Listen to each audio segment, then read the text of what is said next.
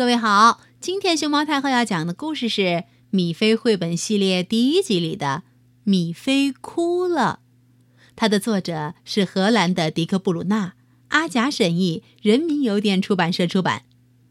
关注微信公众号和荔枝电台“熊猫太后”摆故事，都可以收听到熊猫太后讲的故事。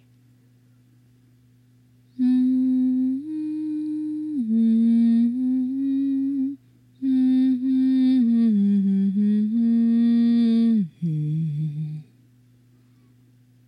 米菲睡在小床上，泰迪熊躺在他身旁。他觉得泰迪很友好、暖和又漂亮。可是，早晨天一亮，可怜的米菲就哭了。天哪！你知道出了什么事儿？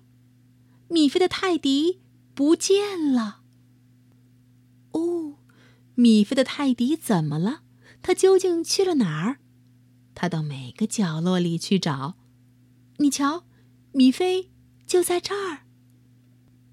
妈妈这会儿不在家，米菲跑去问爸爸：“你知道我的泰迪去哪儿了？”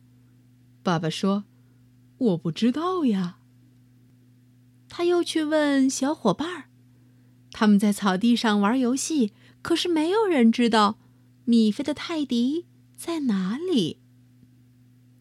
他去问爷爷奶奶：“我们一直在家里。”他们对米菲这么说：“没见到你的小泰迪。”米菲又跑去问姑姑：“姑姑住在小山上，我没看见小泰迪。”姑姑说着眼泪汪汪。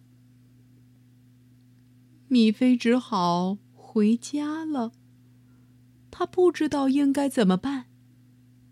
哦，米菲哭得多伤心，泰迪是他的宝贝儿心肝。白天就这么过去了，看，米菲已经回到这儿。哦。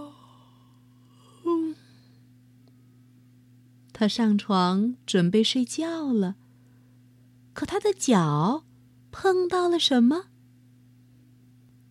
米菲钻进被子里，你猜他找到的是什么？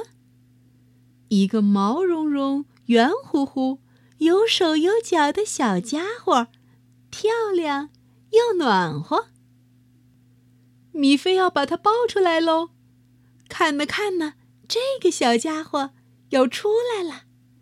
一个黄脑壳，还有一对可爱的小耳朵。是我的小熊，米菲喊：“是我的小熊，真的！耶，我找到了我的小泰迪。”看，米菲不再哭了。